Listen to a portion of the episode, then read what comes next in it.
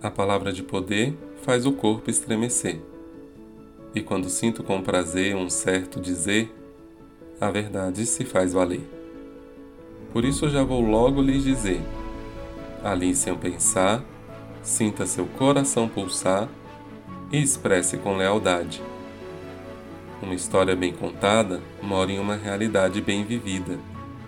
Tenho ouvidos para ouvir, bom senso para discernir e coração para sorrir. Em cada amanhecer, uma nova história para viver.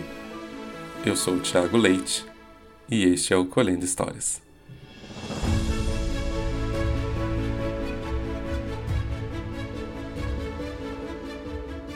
Então, em primeiro lugar, boa noite, Mena, boa noite, Marcos. É um prazer muito grande ter vocês aqui comigo. São duas pessoas que eu conhecia de nome antes do curso, mas com o curso eu tive a oportunidade de conhecer dois seres humanos que eu passei a admirar de forma muito profunda. É, sejam muito bem-vindos, vai ser um prazer ouvir vocês e tudo que vocês têm para dizer, né? Mas acho muito importante vocês se apresentarem. Então vamos começar pela nossa ah. querida Ximena.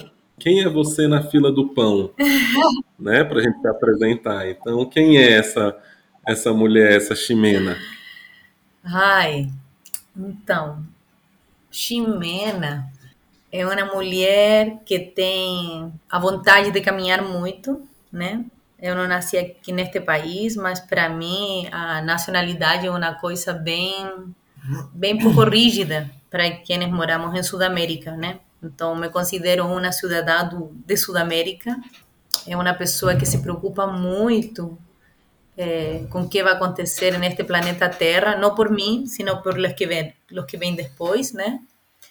E isso eh, fez da minha caminhada uma caminhada para olhar o entorno e os fatos que estão acontecendo no mundo. E daí surgem muitas perguntas que eu me fiz e que, como tenho graduação em veterinária, era uma coisa, um filtro muito individualista, que te leva para um paciente, para um indivíduo. E aí depois eu decidi fazer um mestrado em gestão ambiental que traz esse filtro do meio ambiente ou da sociedade. Sou mãe de duas crianças, esposa, agricultora e cozinheira, amante da comida é de tomar vinho e de um monte de coisas mais. Professora. Professora também. É. Pesquisadora. Pesquisadora. Canto no juveiro. É. Toda essa coisa. Quando não tem ninguém em casa também, adoro. É. Muito bom. E, e, do outro lado, a gente tem o nosso queridíssimo doutor Marcos Trajano, mas eu não queria saber quem é o doutor Trajano, não, que eu acho que todo mundo na Secretaria de Saúde conhece. Queria saber quem é o Marcos Trajano. O Marcos, ele nasceu em Pernambuco e, e foi criado na Bahia, então traz essa referência nordestina, né?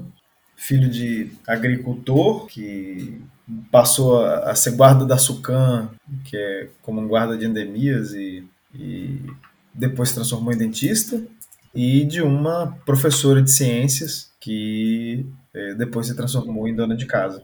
Então eu tenho essas, essa mistura de referências aí, junto com a espiritualidade, né, que na minha vida começou com, com a igreja católica, eu ia ser padre, meu pai queria que eu fosse dentista, e eu virei, ah, mais ou menos aos nove anos de idade, eu disse que eu queria ser médico, isso foi uma tragédia para meu pai, porque ele queria que eu fosse dentista. E depois, né, com todo esse, esse envolvimento com a igreja, eu tive contato com as pastorais e com a questão social, digamos assim. Né? Primeiro que eu venho de uma família humilde e sempre para mim foi, foi algo muito muito impressionante como que esse processo social é, nos, nos de alguma forma nos influencia a todos e como que nós também podemos influenciar todos esses processos sociais de alguma forma. E de repente eu entrei, assim, não tão de repente, né, mas enfim, entrei na faculdade de, de medicina e tive que negar um pouco tudo isso e meio que me adequar à formação médica. E no finalzinho da formação médica, Acho que fui bombardeado por, por tudo que eu tentei reprimir: espiritualidade, minha etnia, minha cultura, é, meu jeito de falar, minha corporalidade, minha herança cultural com plantas medicinais, é, meus ideais, e tudo isso se fundiu, de certa forma, na minha profissão. Então, tem algo que eu não sei se é. Se, até hoje eu não sei bem se é positivo completamente ou negativo completamente, mas. É, se diz que eu sou médico, mas eu acho que eu sou ser humano e, e sou um ser humano que gosta de cuidar de outros seres humanos. Daí, não dá para ser médico e separar da música, da arte, da dança, da cultura, da planta medicinal, da terra, da existência. E o lixo me preocupava muito, né, para fechar um pouquinho a apresentação, que ficou foi grande. Mas o lixo me preocupava muito, assim, quando era criança e jovem, tinha lixo para todo lado, e, enfim, vendo de cidades com muita pobreza. E sempre me incomodou muito quando eu via um lugar com, com natureza, podia ser um, um quintalzinho com, com, planta, mas que tinha lixo, que tinha escombro, que tinha alguma coisa. E depois entendendo que isso realmente traz doença, né? Traz zoonose, traz um monte de problema.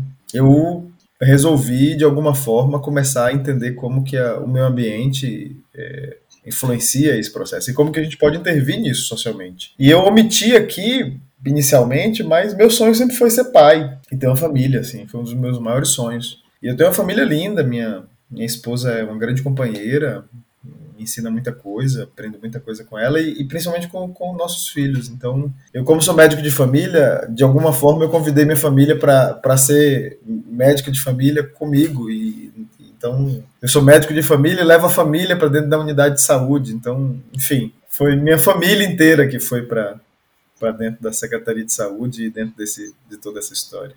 Foi assim. Bom, este é o podcast Colhendo Histórias, é para a gente é, trazer a memória dessa primeira turma do curso de especialização e o curso livre né, em cultivo biodinâmico de plantas medicinais na promoção de territórios saudáveis e sustentáveis no Distrito Federal. É um nome muito bonito, na minha humilde opinião, que traz muita coisa. E aí eu queria saber como foi o surgimento dessa ideia? De onde surgiu? Como isso nasceu? Porque eu sou aluno do curso é muito visível para a gente que é aluno o carinho e a dedicação de vocês dois por este curso e mais, daqui a pouco a gente vai falar da turma, mas por essa por essa ideia, por esse ideal. Como foi que isso aconteceu? Olha, eu já falei um pouquinho como como que surgiu essa história de cultivar de alguma forma plantas medicinais na UBS, né? Isso vem de um, de um caminho nosso, especialmente é, juntando realmente é, processos de desenvolvimento humano, espiritual, social, técnico. Eu sou médico e Ximena médica veterinária, ela é gestora ambiental eu trabalhei com saúde pública há muito tempo. E nós resolvemos, depois de muitas tentativas de, de intervir na sociedade de uma maneira, digamos, cognitiva e meio técnica, como a gente aprendeu, de colocar um pouquinho da nossa cara no nosso processo de trabalho na, na, nossa nosso legado, né? E resolvemos estudar plantas medicinais, é, solos degradados, relações degradadas, é, instituições degradadas e processos de violência e como que, que a agrofloresta ela pode realmente ser uma potente ferramenta para tudo isso. Né? E, e foi assim que a gente criou nossa família em torno disso, de natureza, de cultura, de, de, reconhecer a diferença das pessoas e, e valorizar a diferença, né? Da, da espaço para o contraditório, digamos assim. E, e, somos médicos antroposóficos, então a antroposofia nesse processo foi muito forte na, na nossa formação, é, pelo menos na minha, nos últimos 15 anos da minha vida, digamos assim. Né? E num certo momento de crise, é, o projeto surge no meio de uma epidemia de dengue, e com todos os, os as possibilidades do surgimento de uma pandemia, de novas epidemias. E era basicamente isso que a gente falava, olha, do jeito que tá, vai, vai, não vai dar bom, né? Não vai ser legal para assassinar o português um pouquinho. E, e, realmente foi, foi isso que aconteceu, né? Não, não, não que a gente tenha previsto nada disso, mas é, assim, era, era difícil não dar uma zica como tá dando, não só a zica, a, a chikungunya e o maralho, mas também a, a, a pandemia, né, por SARS-CoV-2 Então esse processo ele era de certa forma previsível e, e a gente entende que nós precisamos, assim, não é a pandemia que está matando a gente. O que está matando a gente é que a gente não tem preparação psicológica e a gente não sabe usar recursos. A gente seres humanos, né? Nós não sabemos usar os nossos recursos ainda 100 mil anos depois da ocupação humana no planeta, de modo a perpetuar a nossa permanência de uma forma sustentável possível né, para, para, para as próximas gerações e mesmo para, para nós. Gente, o áudio do Marcos vai mudar um pouquinho, porque essa parte da entrevista, por algum motivo que eu não sei qual, se perdeu. Então ele gentilmente, muito obrigado, Marcos, gravou essa parte no áudio de WhatsApp e me mandou. Então eu inseri no meio da conversa onde ela fazia mais sentido, tá bom? Mas só aumenta o som um pouquinho, depois abaixa, tá tudo certo. Muito obrigado. Vou deixar agora Dr. Marcos continuar. Em 2019, nós, aproveitando o, o Simpósio Brasileiro de Óleos Essenciais, que reunia pesquisadores, empresas, é, é interessados, professores, acadêmicos de todo o Brasil, inclusive de fora do Brasil, para discutir óleos essenciais e conseguimos inserir na programação, na verdade, extra programação, quando acabava o, o, o simpósio, nós marcamos uma palestra com Fabian Laszlo e uma é, destilação pública de óleos essenciais, né? Então nós tínhamos a oportunidade de fazer a primeira destilação pública de óleos essenciais no SUS. Foi daí que preparamos um pequeno convite, mandamos para a comunidade, isso rapidamente ganhou corpo na, na, nas, enfim, na sociedade civil organizada, e as pessoas apareceram, foram aparecendo, foram aparecendo, foram aparecendo, fizemos uma visita ao horto, mostramos canteiros é, que estavam sendo ampliados, né? É, na verdade, o, os canteiros de ampliação tinham acabado de ser implantados em outubro, e, então, no dia 26 de outubro, desculpa, 26 de novembro de 2019, fizemos a primeira destilação pública de óleos essenciais no SUS. E dentre as pessoas que compareceram, é, estava o deputado Erika Cocai, que ao escutar, ao ver toda a mobilização, escutar o quanto que aquilo, de certa forma, é, era de interesse de todos os que estavam ali, independente da formação, da compreensão dos óleos essenciais, as pessoas estavam encantadíssimas com o que estava acontecendo e com a possibilidade da gente ter realmente uma, uma oferta de óleos essenciais dentro da, da Secretaria de Saúde. E então é, ela declarou apoio é, diz que, infelizmente, já tinha passado o período de alocação de emendas parlamentares, mas que ela apoiaria, sim, é, o projeto. E, e, assim, ela buscou reordenar um recurso que já estava na Fiocruz. E foi com esse recurso que a gente conseguiu, a partir de 2020, é, financiar a execução do curso de especialização, né? Então foi um ano inteiro trabalhando absolutamente é, sem nenhum recurso financeiro, porque o ano de 2020 foi o ano, teoricamente, que se executaria esse recurso, mas efetivamente a gente trabalhou absolutamente sem, sem grandes apoios, né? trabalhando, é, reunindo as pessoas pela causa. E agradecemos muito, porque foi a partir desse recurso da deputada Erika Cocai realmente que a gente conseguiu em 2021 começar a execução é, do curso. Na verdade, em 2020 a gente lançou o edital e fizemos dois eventos. Um é, com o Gerard Hefner, a doutora Islândia Carvalho e o, o doutor Nelson Felício de Barros. E na aula inaugural, né, que aconteceu em fevereiro de 2021, é, com o, o doutor Manuel Baquedano, também a, a é, mestre Ximena Moreno, a deputada Erika Cocai, que apareceu para brilhantar o evento, e também o Dr. Nelson Felício de Barros. Então foi isso. A, então ali em, em, naquele encontro com a deputada Erika Cocai, ela reconheceu o valor do projeto e, e a potência e resolveu fazer um, um aporte de recurso. E diante da, dos limites inerentes a, a, ser um recurso parlamentar, é, nós decidimos usar o recurso não diretamente no projeto, mas na possibilidade da difusão dessa tecnologia que estava sendo criada. E como era um curso inovador, ou seja, se você procurar um curso como esse, eu arrisco a dizer, assim, eu não conheço no Brasil nada que se aproxime disso, como ele é muito inovador, não podia ser algo inovador com a metodologia convencional. Então nós criamos realmente uma metodologia a partir de um trabalho conjunto com a, a, a Fundação Oswaldo Cruz, especialmente a equipe do PSAT é, na escola de governo aqui no, em Brasília, e a equipe do Laboratório de Práticas Alternativas Complementares Integrativas em Saúde da Unicamp, o LAPACES, na figura do, do Dr. Nelson Felício de Barros. Então, é, com esse, é, nesse contexto, outras entidades se somaram a esse desafio e nós passamos ali um ano produzindo esse, esse curso, as ementas, as disciplinas, e o mais interessante é que a gente preparou esse curso para ser 100% prático, né? para ser 13 módulos práticos. E de repente a gente teve a notícia que ele não poderia ser prático, e, e, e, mas foi assim na véspera, a gente teve que adaptar absolutamente tudo para fazer online.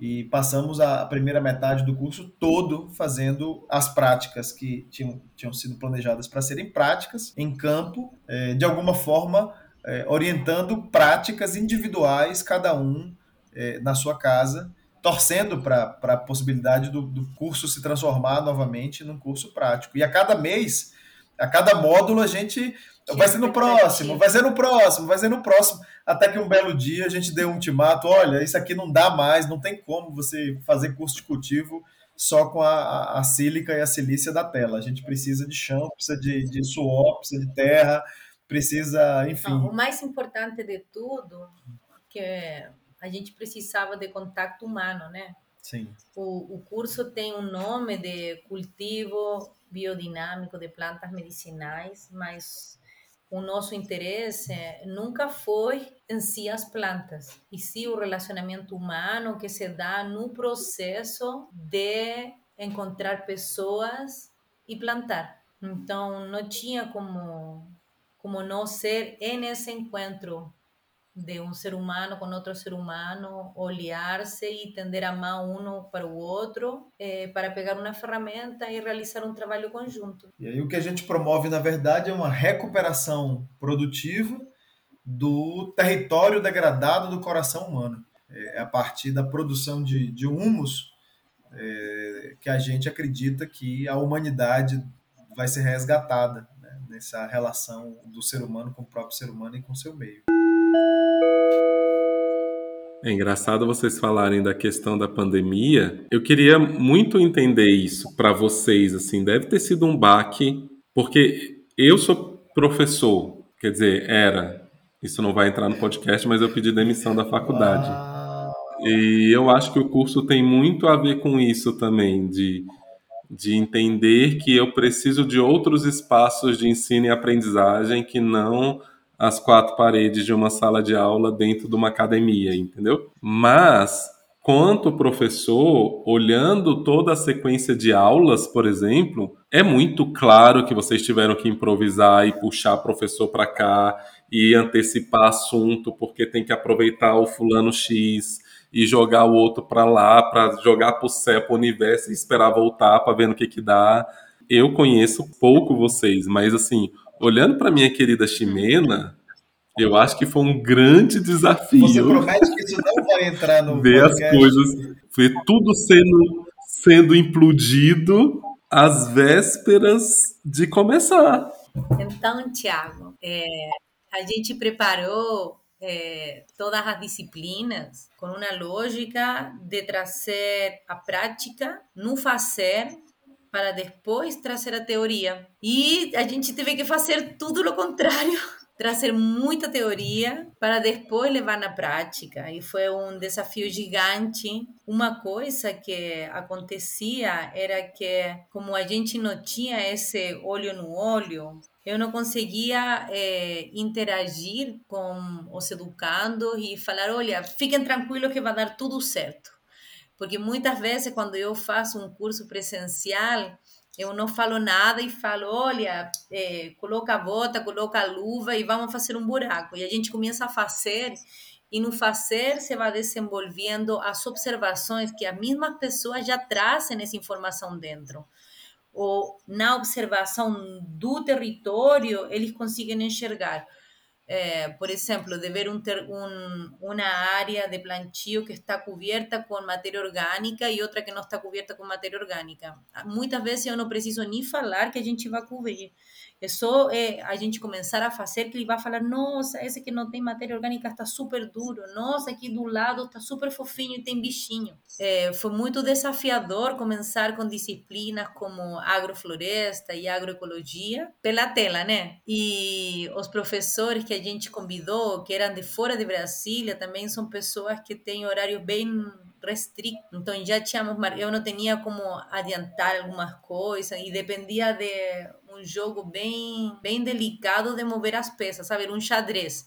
Porque se trazia um primeiro, o outro depois não podia, e assim, foi bem, bem complexo mesmo. E, e, e, e é irrecuperável, assim, na verdade, esse pedaço que foi obrigatoriamente teórico, e que ele podia ter sido teórico depois, sem problemas, mas de alguma forma é como se durante esses meses a gente estivesse sustentando o curso com a promessa de é, fazê-lo prático. Né? A gente sabia que podia ser um módulo prático, mas ia ser a parte prática que ia salvar o curso. E obviamente não foi só um módulo prático, depois de. A gente começou em fevereiro e ali por, por julho a gente já conseguiu fazer, superar as dificuldades e os, os, as angústias institucionais e fazer novamente o um módulo prático. É, e a partir daí, eu acredito que o, que o curso tomou um outro caráter. Aí, algumas pessoas, obviamente, aproveitaram muito a parte teórica, porque conseguiram fazer esse link, e aquelas que não fizeram tanto o link com a parte teórica puderam, de certa forma, rever essa parte teórica é, na modalidade como, como ele tinha sido planejado mais ou menos desde o início. Mas realmente foi uma, um exercício de superação, acho que para todo mundo.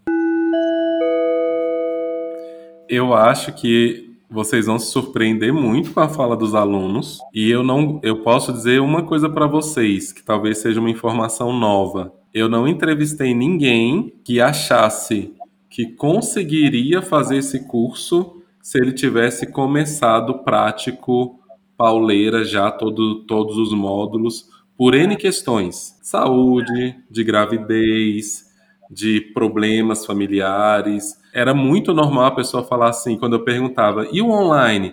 Olha, eu achei que ia ser ruim, mas isso salvou, porque eu não conseguiria fazer se não fosse assim. Olha, foi o online que me manteve com uma atividade que me abriu os horizontes durante um período onde eu estava preso dentro de casa. Nossa, plantar aquele vaso para mim no momento em que eu estava preso no apartamento foi a minha conexão com a esperança de que tudo isso vai passar e de que a vida vai é, é, nesse nível. Sim, então, estou escrevendo um artigo agora desse processo pedagógico do Baço. Trouxe para mim muitas reflexões, né? É, foi maravilhoso ver como pessoas que estavam em uma kitnet, sozinhas, isoladas, é, conseguiram ter um aconchego no coração al vivenciar diariamente o crescimento das sementes e, e, e esse processo de, de questionar-se, de agir ou não agir. Porque no início as pessoas acham super maluco o exercício, né? É como, ah, mas diga-me o que tenho que fazer. Eu não sou ninguém para falar o que tem que fazer. Cada um tem que tomar sua decisão de que é o que ele vai fazer, segundo o que vai observando e segundo qual é tua vontade de vida, né? e nenhuma vai ser melhor que a outra. Isso é lindo, é que todos tinham as mesmas sementes, todos tinham as mesmas instruções, mas cada trabalho que foi entregue é uma coisa muito diferente segundo a individualidade. É muito lindo. E foi curioso que nesse processo de, de que a gente não queria repetir, a, a, a, por exemplo, a minha formação, né? Vou falar da minha. é, muito quadrada, muito convencional, muito dentro de quatro paredes, de repente é, a gente consegue desenvolver metodologicamente algo muito superior ao que a gente tem do ponto de vista de recursos, com pura criatividade. E eu nunca imaginei que, por exemplo, os, os educandos fossem se, ser um limitante, né? Assim, que a gente propusesse algo para o educando e o educando preferisse, de certa forma, a coisa mais careta e mais convencional. Então, a gente escutou comentários no início das avaliações que levavam a gente a entender que, que, que se a gente tivesse dentro de uma de uma, de uma sala de aula, de um escritório, estaria sendo mais, mais fácil. Então, isso também não foi, não foi muito fácil lidar com isso, né? De conseguir sustentar a metodologia. E o que a gente fala, na verdade, é assim: quando você sai de manhã para o mundo, para a escola, para a universidade, para o trabalho, para a padaria, quando você vai para a fila do pão, é, você sabe o que é que você vai encontrar? Assim, você sabe se você vai encontrar uma poça de água, se um, um ônibus vai jogar um, água em você, se alguém vai trombar em você e vai derrubar teu pão, é, se vai ter algum, uh, algum lunático na fila de pão falando que não é para vacinar.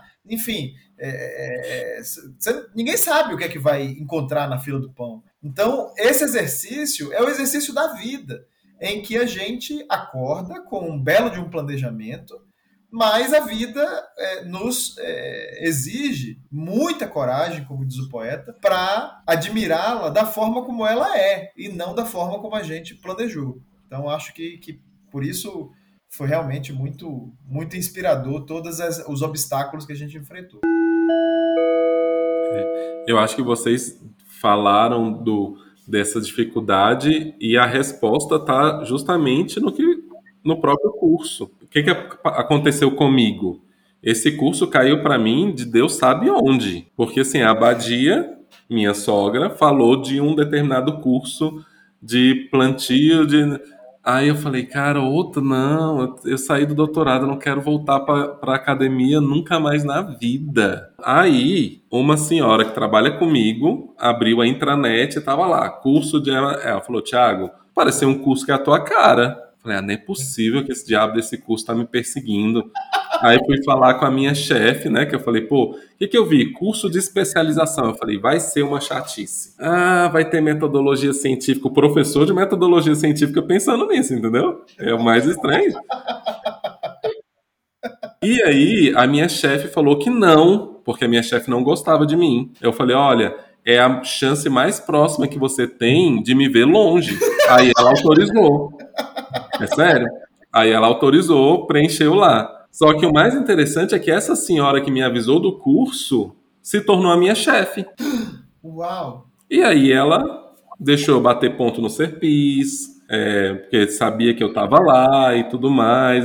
Então, assim, só que eu fui para esse curso com a visão quadrada uma, então foi uma super surpresa. Foi. O curso foi uma surpresa muito grande. Eu já eu entendia mais ou menos para onde ia essa metodologia do fazer e depois vir. Então, assim, eu estava muito tranquilo. Só que a maioria das pessoas não. Quando viram o nome especialização, elas vieram para uma sala de aula. E bingo, a sala de aula não precisa ser quatro paredes, né? Então muita gente teve essa resistência. Eu acho que num todo, a maioria das pessoas tiveram experiências transformadoras e eu acho que é muito isso que o Marcos falou, não foi o cultivo de ervas medicinais. Foi o cultivo de outras coisas que a gente nem sabia que a gente precisava cultivar dentro da gente, nos nossos relacionamentos. Então, assim, foi foi algo muito bacana. E nada melhor do que contar essas histórias, porque em nenhum papel, tudo isso aqui que está sendo falado tem como estar tá 100%.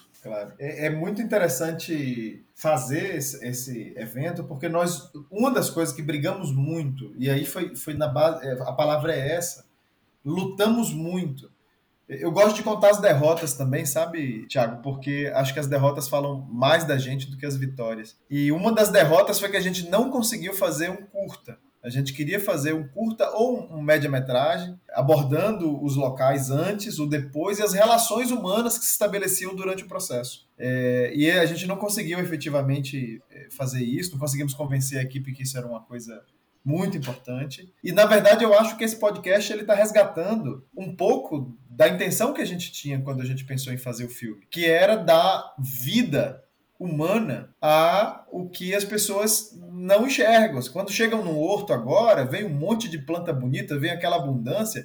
E é, claro que tem gente que só pergunta se pode colher, né? A primeira pergunta é essa: posso colher? Quando é que eu posso pegar? Quanto que eu posso pegar? Enfim.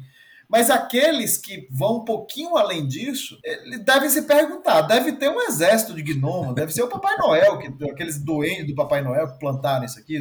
Eles não enxergam a quantidade de trabalho, de suor, de relação humana, de cansaço, de dor nas costas, de escorregões, de, de alegrias, de felicidades, de tudo que aconteceu ali, em cada um daqueles hortos. Então, é, é eu acho que o podcast ele traz esse, esse calor humano e essa possibilidade da gente contar essa história de uma forma muito bonita. Então, parabéns.